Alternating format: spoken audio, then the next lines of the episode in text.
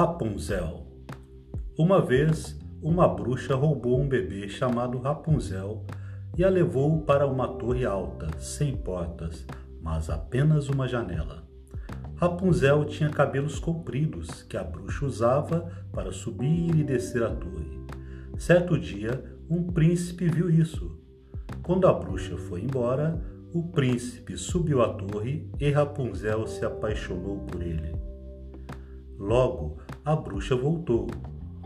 Ela jogou o príncipe nos arbustos e o cegou, e deixou Rapunzel em um deserto. Depois de vários anos, o príncipe a encontrou novamente.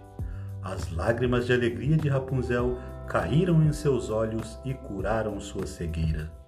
O príncipe levou Rapunzel para seu reino e eles se casaram.